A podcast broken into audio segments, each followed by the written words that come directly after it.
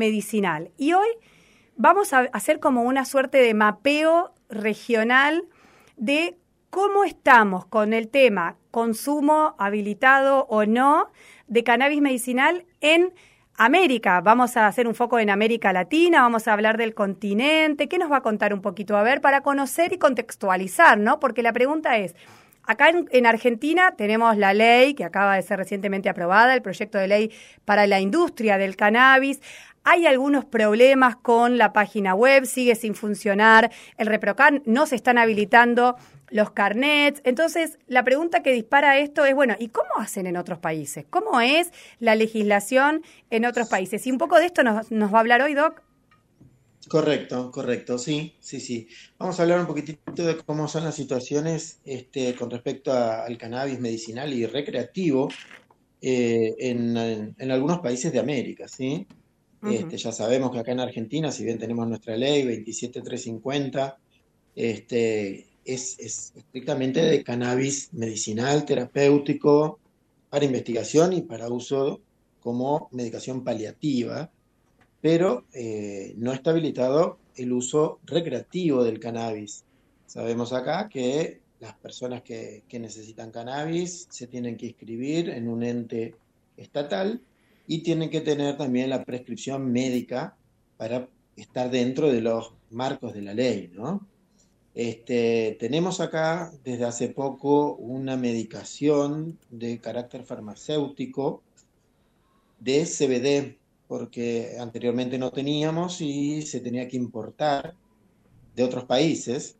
Pero bueno, hay una medicación que se llama Cambupidiol, que es, hecha con CBD, que bueno, este, ya tenemos algo por lo menos como para, para para empezar a manejar el tema de las dosis y demás de una manera más, más específica y más precisa eh, que a los médicos nos, no, estamos acostumbrados a usar, ¿no? Este, pero bueno, vamos a, vamos a, empezar a, cruzar las fronteras. Ajá. Todavía no están abiertos los pasos, pero viajamos virtualmente con el doctor. Bien, no nos vamos muy lejos, nos vamos a Uruguay. Ajá, ¿sí? justo. Uruguay es un país vanguardista en tema de cannabis, ¿sí? Este, en el 2013 este, ya estaba con sus, leyes, con sus leyes de habilitación de cannabis y tiene también habilitado el cannabis recreativo. ¿sí? Tiene sus restricciones, pero también tiene habilitado el cannabis recreativo. Tiene una ley que es la 19172 del año 2013 y este, habilita a los pacientes a poder comprar el cannabis en farmacias, ¿sí? sobrecitos con la planta ya en estado seco, lista para ser consumida, este, hasta 40 gramos por mes. Este, no es la única manera que los uruguayos pueden acceder también al cannabis recreativo, ¿sí? ellos tienen lo que se llama club de fumadores. Clubes de fumadores son entidades permitidas que pueden tener 15, 30, 45 miembros socios y le permite el Estado a ese club eh, cultivar, cultivar X cantidad de, este, de, plantas y de flores por año, ¿sí? Este, serán alrededor de 99 plantas por año, realmente es bastante lo que le permite a estos clubes de fumadores. Todo esto está controlado por un organismo estatal, ¿sí? El Estado es quien controla esta, esta, esta situación, ¿sí? Es un instituto de regulación de control del cannabis, eh, que sería básicamente como lo, que es el, Ministerio de Salud nuestro por intermedio del ReproCan, lo que podría estar eh, controlando el uso del cannabis. Pero bueno, Uruguay tiene medicinal y tiene recreativo también. ¿sí? Bien. Eh, nos podemos ir para, para otro lado, donde también está habilitado el uso recreativo. Bueno, Canadá. Canadá eh, tiene habilitado desde el año 2001 el uso medicinal y en los últimos 3-4 años también ha habilitado el consumo recreativo. Eh, Canadá es, pionero en todo esto y al ser pionero también, al tener habilitado para uso medicinal, puede hacer mucha investigación. Canadá está a la vanguardia en cuanto a investigaciones, junto con Israel, Estados Unidos también. Hay muchos países que, que, están tirando para adelante con todo esto y Canadá es uno de ellos. Y no por nada muchas de las grandes empresas de investigación y de producción de medicaciones a bases de cannabis y derivados del cannabis están radicadas en Canadá. ¿sí?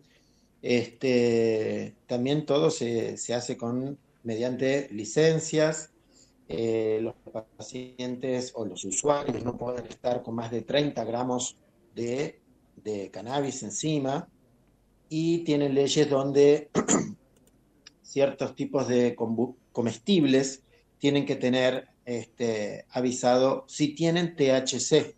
Ah. Sabíamos que se puede poner cannabis en, los comestibles, pero bueno, tienen también que avisar. Eso pasa en muchos lugares. ¿sí? Tipo una ley de etiquetado frontal, pero que, hable de eh, propiedades como el THC. Por supuesto, por supuesto. La información siempre adelante de todo para que cada consumidor pueda, este, pueda ver y, acceder de una forma fehaciente qué es lo que está consumiendo.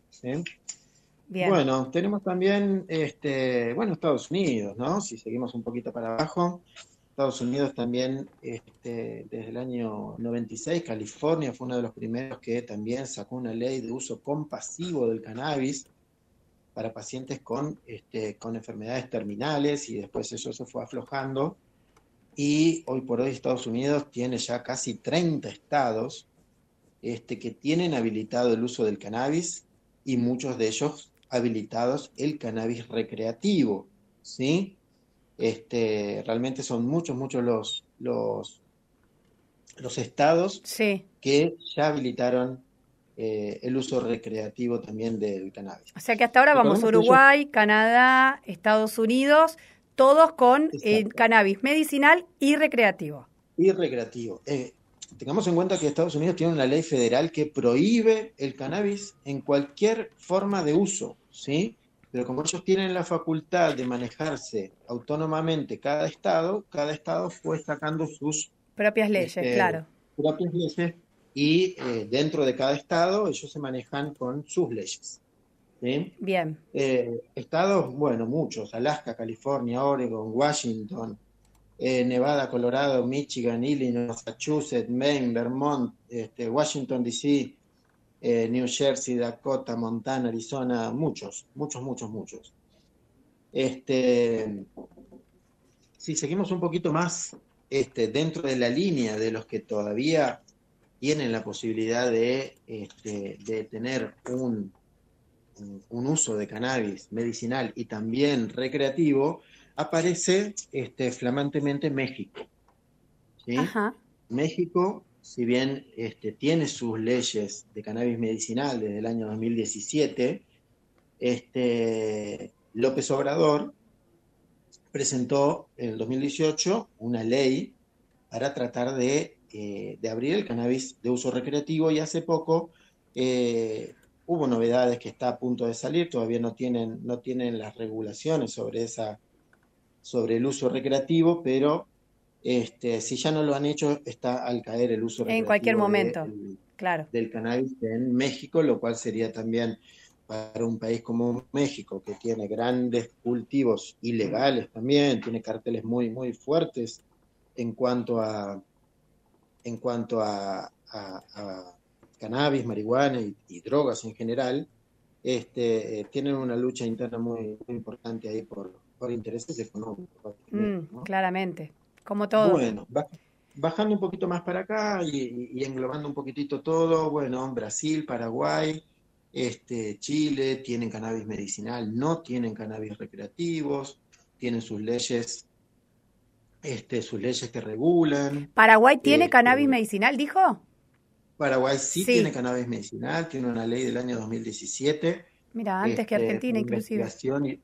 Para investigación y uso médico, ¿sí? También con un permiso del Estado por, por, una Dirección Nacional de Vigilancia Sanitaria. ¿Y funcionan este, esos? También lo tiene esos institutos que otorgan permisos, porque, bueno, entendemos que es reciente, ¿no? Pero acá en Argentina al final quedó todo muy trabado, porque ese registro quedó sin funcionar, no está autorizando, no está emitiendo las autorizaciones. Tampoco las está negando, digo, está como congelado el tema. Correcto, correcto. Yo no, no, no sé bien los pormenores de, de, estos, de estas entidades en otros países, pero eh, uno esperaría que, funcionen, así como también espera que funcione la, de acá y, tiene todavía sus problemas. Este, por ejemplo, la, de Brasil es la famosa Anvisa.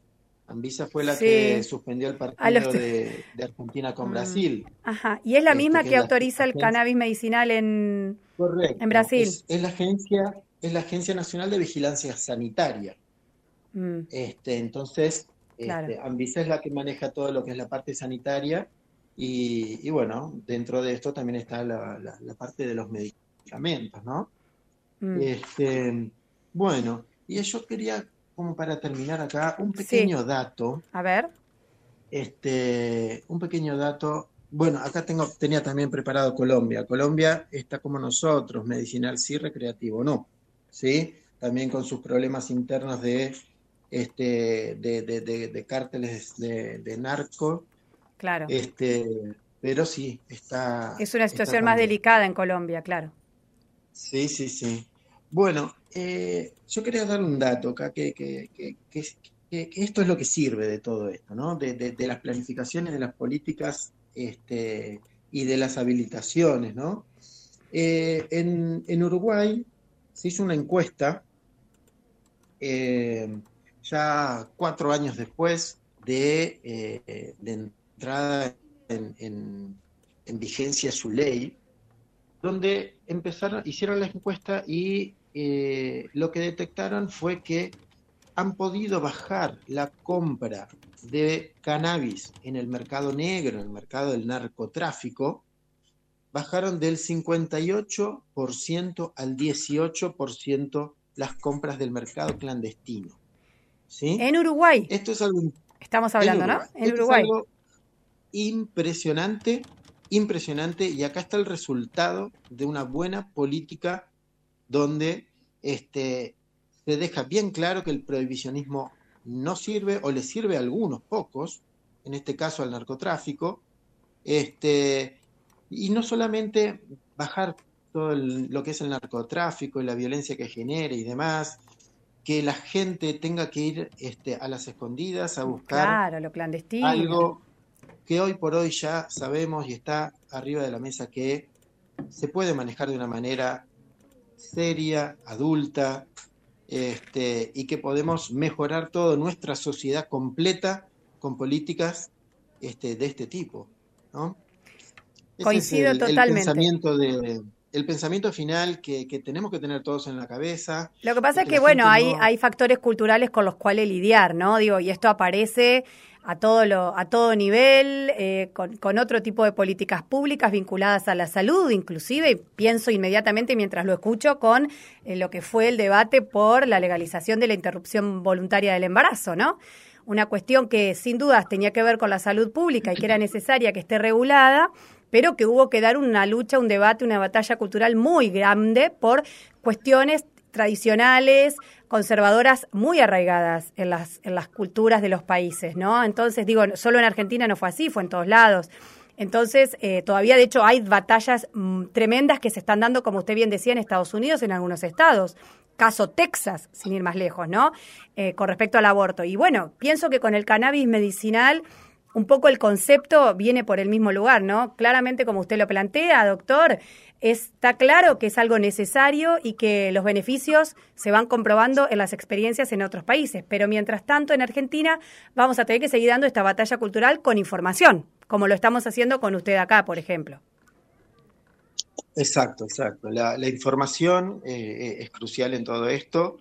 Eh, también es crucial la elección de, qué información uno consume, eso también es, muy importante porque ah, información muy acertado también, sí. de, todo tipo. Pero eh, esto, esto yo creo que va a llevar, este, va a ser un cambio de pensamiento, pero a nivel generacional, ¿sí? los jóvenes este, son mucho más abiertos a, los pensamientos este, con respecto al cannabis medicinal y al cannabis recreativo también, ¿no? Que una persona que toda su vida escuchó que el cannabis es una droga, que el cannabis es una droga, que el cannabis mata, que el cannabis este, destruye y eh, eh, ha cambiado el, paradigma y es tan rápido el cambio de paradigma con respecto al cannabis que uno entiende que es muy difícil este, ponerse el nuevo chip y, entender estos cambios. Por eso esta, este último dato que estaba, que estaba dando es, es importantísimo porque baja el narcotráfico, baja la violencia que genera el narcotráfico, baja que los pacientes tengan que ir a buscar a lugares quizás este, eh, raros, peligrosos, su medicación. Eh, entonces, todo esto abre el juego, abre el juego para, para el, Estado y para los pacientes y para la sociedad y cierra un poco el juego para el narcotráfico, que tendrá que dedicarse a otra cuestión. Impecable la columna de hoy, doctor. La verdad que me, resultó interesantísima conocer esto porque realmente desconocíamos y me parece que estuvo muy bien planteada también eh, la cuestión editorial de por qué es importante seguir hablando de cannabis. Mira, un datito, un datito también interesante que, que te puedo tirar, este, que conseguí por ahí también investigando. Eh, Paraguay, Paraguay, viste que habíamos dicho que eh, Paraguay tiene su medicación, tiene su cannabis medicinal no recreativo, tiene una agencia que este, controla todo lo que es la plantación y demás, pero tiene dentro de su, de su legislación un apartado que dice que el 2% de las producciones de cannabis se tienen que entregar al Estado para que el Estado las maneje gratuitamente a los pacientes que no pueden Comprar. tener su medicación. Claro, clarísimo. Que me acuerdo que hubo una vez una, un mensaje de una persona de la audiencia que planteaba esto, ¿no?